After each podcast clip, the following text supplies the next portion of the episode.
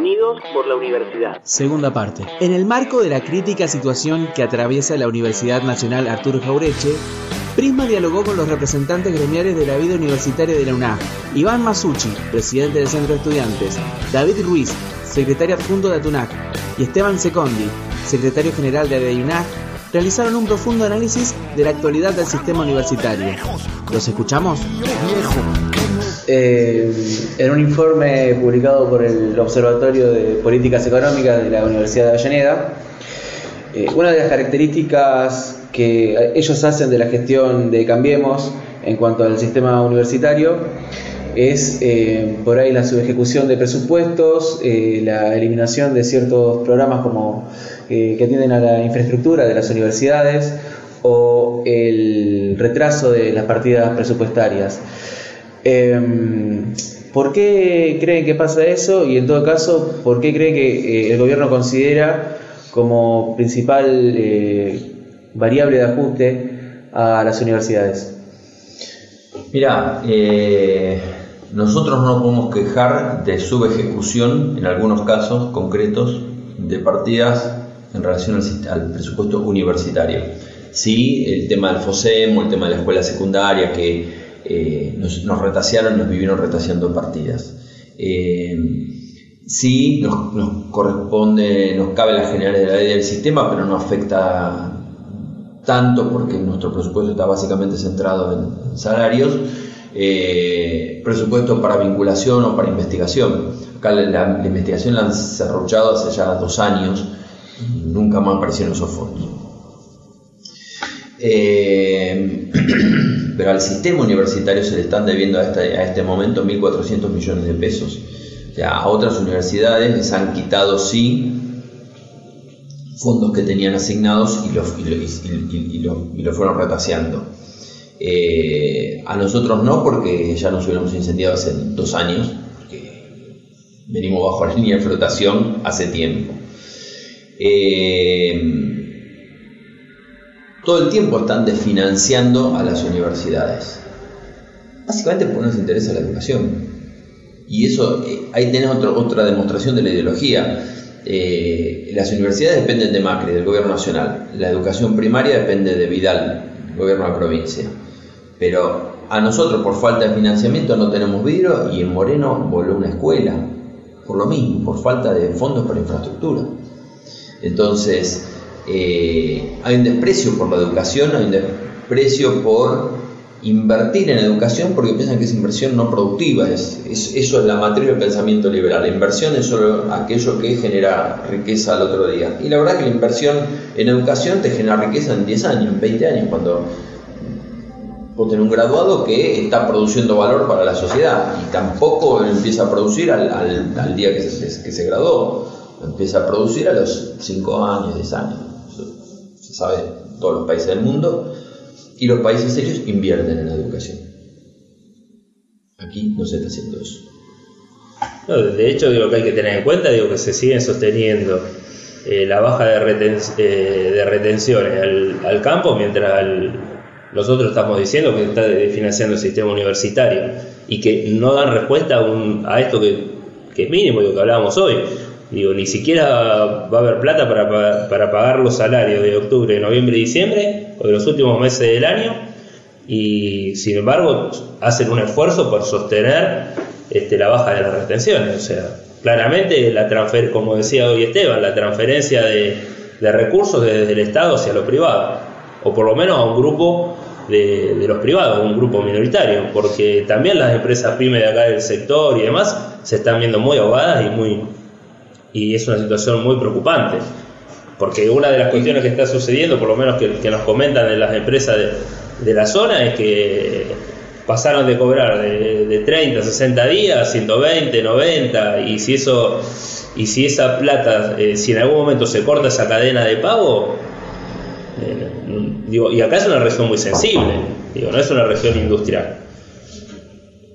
Ahora vos fíjate, digo, retomando un poco esto que, plantea David, vos fíjate, ellos sostienen la baja de retenciones. Ahora, el glifosato, la, enorme productividad y la posibilidad de exportar eh, leche, grasa butirosa, eh, todo- todos los- todas las exportaciones lácteas que dan trabajo a toda la cuenca láctea de Santa Fe, de Córdoba.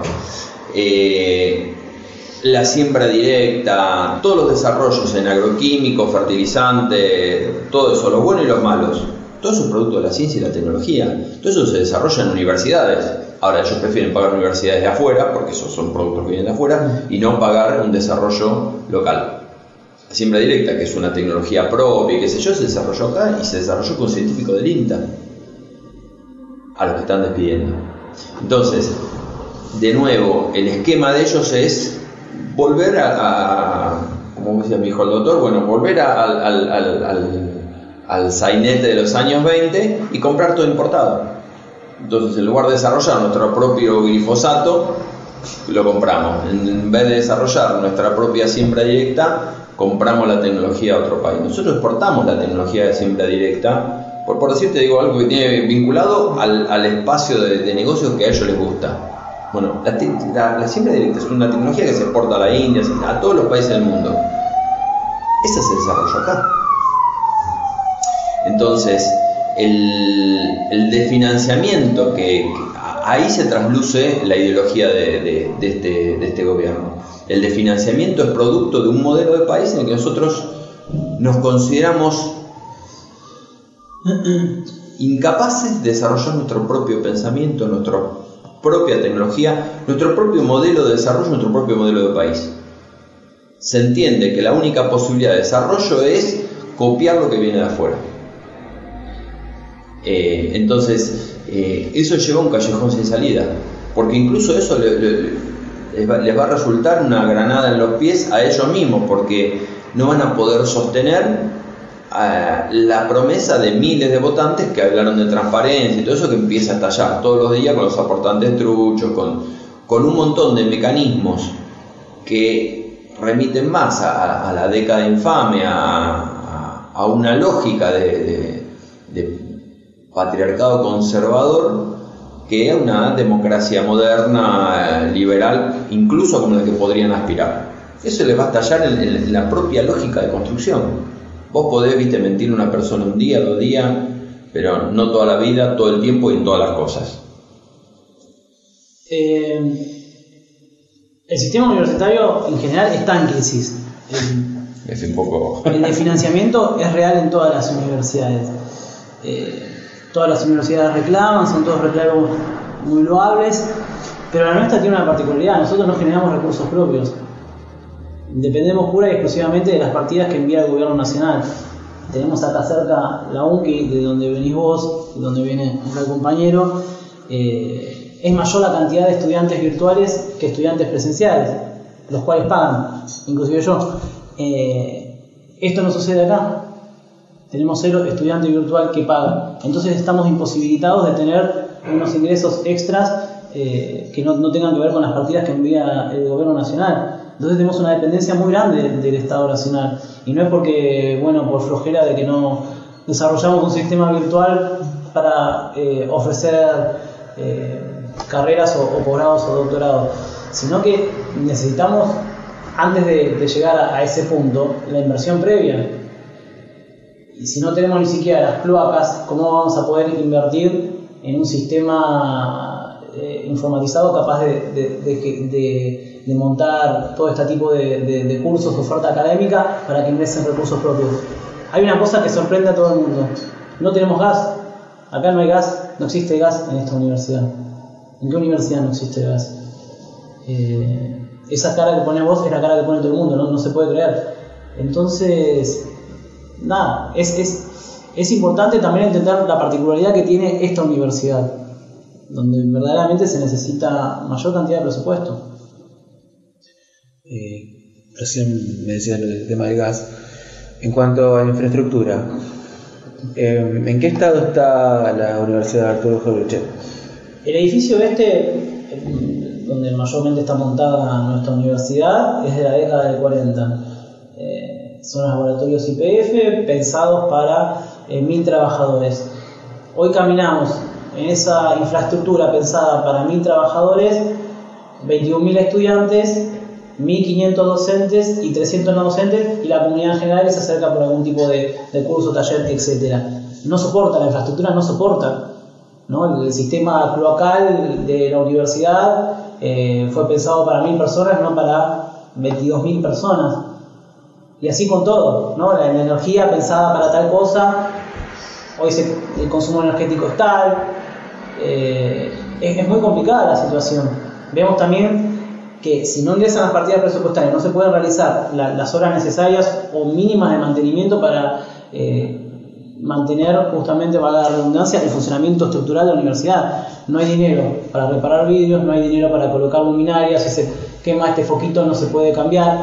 Es muy preocupante la situación y también tenemos obras paradas. Desde que asumió este gobierno no se construyó una sola aula y la matrícula no para de crecer. Entonces, eh, ese congelamiento que se le puso a la planta docente, ese congelamiento que se nos impuso a la planta docente, que dicho sea de paso, hay materias que todavía nunca se dictaron en la universidad, porque hay carreras nuevas, y todavía no se llegó al cuarto o quinto año. ¿Y cómo hacemos para dictar esas materias si no podemos contratar docentes? Eh, por eso digo, hago hincapié en diferenciar la situación de, las universidades en general y- y nuestra universidad en particular. Si, no sé por dónde entraste vos hoy, pero apenas ingresa por, por la avenida Calchaquí, hay una obra gigante que está parada hace, hace años, va, hace años, desde que asumió este gobierno, que es una obra eh, financiada por, con fondos del Mercosur y el gobierno nacional tiene que poner solo un 20% del monto de la obra, el Mercosur depositó la plata, el gobierno nacional tiene que poner un 20% de esa plata depositada, no la pone y la obra está parada. Esa obra son 17 eh, laboratorios para ingeniería. Toda esa facultad de ingeniería que yo te mencionaba iría a funcionar en un edificio propio. Y todo eso está parado. Sí, de ahí yo lo, que rescato de eso, digo, más allá, digo, la estructura como edificio es un edificio eh, espectacular, lo que requiere es eso, requiere mantenimiento, requiere adecuaciones, sobre todo pensando que, que el mantenimiento y la reestructuración de ese edificio se viene haciendo desde que inició la universidad, desde que inició sus clases acá en el año 2011. Dos. Eh, en el 2012 ya se trasladó, el funcionamiento comenzó este, de, de todas sus áreas, eh, comenzó en, este, en estos edificios. Pero desde el 2011 se vienen haciendo refacciones y demás. Pero fue un edificio que también estuvo abandonado por más de 20 años prácticamente. Desde la década del 90 este edificio eh, ha sido abandonado. Y eh, es esto, digo, hoy los ascensores, hay que cambiar todo el sistema de ascensores, no hay eh, todos estos contratos, programas que hablábamos, por ejemplo, también estaba el de la carrera de medicina, que era un contrato programa que iba a acompañar el desarrollo de, la carrera, también se, dio de baja ese programa. Entonces, no hay este, acciones concretas. Digo, yo, eh, hay algo que, yo digo, digo, ninguno de las autoridades del Ministerio de Educación ha pasado por esta universidad a ver cuál era la realidad.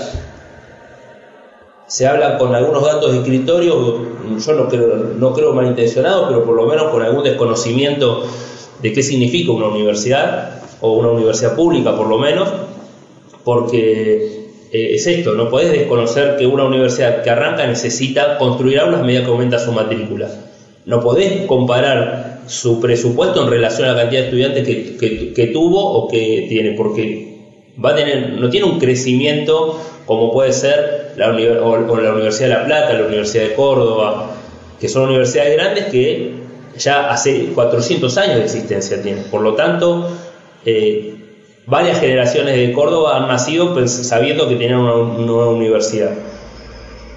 Se han, creado, se han creado de otra manera. Lo que hablamos de la primera generación implica eso, no solamente que empieza a generar otra perspectiva para la comunidad, sino que para seguir sosteniéndola necesita acompañamiento del gobierno, por lo menos hasta que desarrolle varias de sus acciones y pueda este, y pueda seguir subsistiendo por, por otros ingresos, porque ha desarrollado acciones que hacen que sea sustentable. Hoy no, no podemos garantizar eso. Sí, yo creo que nuestra, nuestra suerte, nosotros no estamos, ni como trabajadores, ni como universidad, no estamos eh, peor que los jubilados o peor que los docentes de los otros niveles. Eh, como presupuesto universitario estamos indudablemente muchísimo más golpeados, eh, pero nuestra suerte está atada a la de toda la clase trabajadora, a la de, los jubilados, a la de, a la educación en general. Entonces, yo te hablé antes de la década infame. Si frente a esto no hay una reacción colectiva que diga Macri para la mano, eh, esto no va a terminar. Vos fíjate que nosotros ya perdimos el 15% de nuestro poder adquisitivo, con De la Rúa perdimos el 13% y se incendió el país. Todavía hay demasiada paciencia y demasiada tolerancia para un gobierno que no tiene ningún pururito en seguir bajando el sueldo. Eh, entonces, nosotros hoy estamos visibilizando un problema porque efectivamente tenemos una, una situación que nos lleva a darnos contra la pared en los próximos meses. Ahora, ni como universidad, ni como trabajadores docentes, no docentes, ni, los estudiantes con sus becas, ni el sistema universitario, ni los jubilados, ni la clase trabajadora van a salir de este encierro en tanto no haya una reacción clara que le, marque un punto de decir, bueno, hasta acá basta, ¿no? Eh, no se puede seguir. Eh, yo creo que, y esta es una mirada muy personal, la, el discurso de muchos, de muchos diputados de muchos, de muchos sectores que acompañan eh, al gobierno diciendo, bueno, pero si nosotros no introducimos mejoras en los proyectos, eh, eh, la cosa hubiera sido peor. Introduce las mejoras como que no se blanque, no los hermanos de los presidentes, de los ministros no pueden, los hermanos, los padres, los hijos, digamos, los parientes de primer grado no puedan blanquear dinero y cuando llega a a la promulgación de esa ley, le vetan eso. Todas las mejoras que se pudieran haber introducido, siempre el gobierno termina retrocediéndolas de alguna manera, no financiándolas, no reglamentando esa parte de las leyes. Entonces, también en un punto corresponde poner un límite claro que diga, así no se puede seguir. En esta situación no podemos seguir porque no es socialmente viable seguir de esta manera ni para los trabajadores, ni para la educación, ni para nadie. Recién retomando tu concepto acerca de la pérdida de poder adquisitivo, eh, tanto para los trabajadores docentes como para los no docentes, eh, la paritaria evidentemente es un foco de conflicto abierto aún, eh, que no se ha cerrado. ¿En qué estado están las negociaciones? Desde nosotros pertenecemos a la Federación de los Trabajadores de las Universidades Nacionales y se ha solicitado alguna reunión en función de que se ha disparado, digamos, la inflación. Nosotros tenemos pactado en, el acuerdo paritario una, una revisión en noviembre.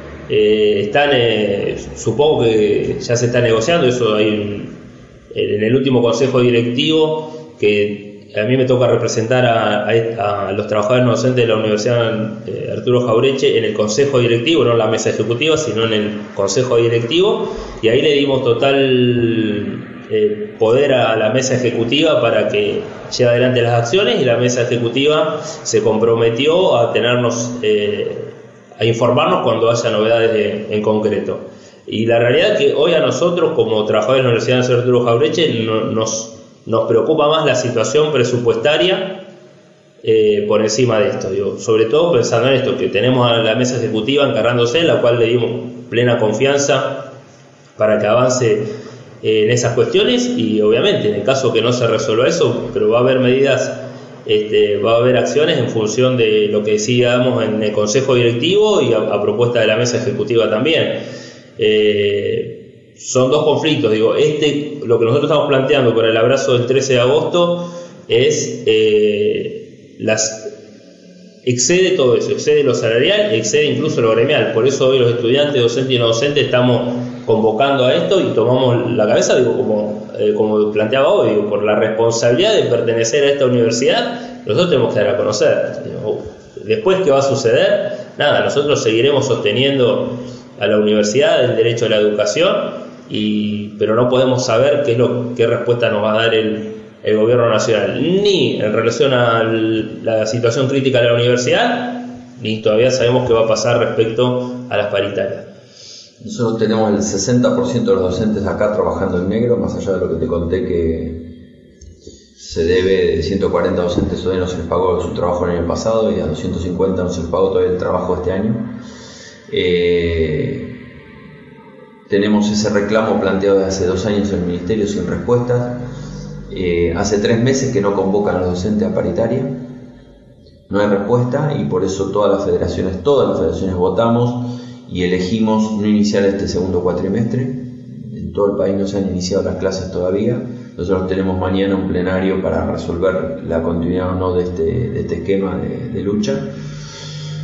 Eh, pero esto se, no se pisa, sino que digamos, el conflicto docente suma, entendemos que suma y que aporta, el conflicto general me refiero, a la situación particular que acá como Jaureche estamos viviendo, en la que no tenemos presupuesto, o sea, ya no se trata de aumento de sueldo, sino de sueldo. Entonces es eso lo que nosotros estamos peleando y por eso el abrazo lo hacemos entre, entre los tres gremios representativos de la vida universitaria. Digo, la universidad está conformada por docentes, no docentes y estudiantes. Eh, entendiendo que hay una lucha primera, que es la propia universidad, que nos, nos aglutina a todos y que en pos de esa lucha cada uno ha postergado también eh, demandas propias o, particularidades propias eh, para lograr eh, la continuidad o cierta normalidad al menos en, el descubrir de esta universidad. Por último, y ya para ir cerrando, coménteme un poco acerca de la actividad que se va a hacer el lunes 13 y también sus perspectivas personales o colectivas de cara a lo que puede ser el primer cuatrimestre del 2019. Mira, eh, el lunes va a ser un acto donde solo con banderas argentinas vamos a, izar la bandera, eh, a cantar el himno. Eh, daremos un mensaje cada uno de los tres sectores representativos de la, de la vida universitaria y el rector. Eh, y vamos a hacer a continuación un abrazo a la universidad. Contamos con la adhesión de todas las universidades, de todos los cuerpos docentes, no docentes y estudiantiles que van a participar el lunes. Y además hemos recorrido a todo el espectro político, desde, desde la izquierda hasta la derecha, desde arriba hasta abajo, eh, planteándole esto y nadie pudo rebatir ni decir que estábamos diciendo algo que no era cierto. Todos nos expresaron su solidaridad, incluso el bloque oficialista del gobierno nacional, Cambiemos.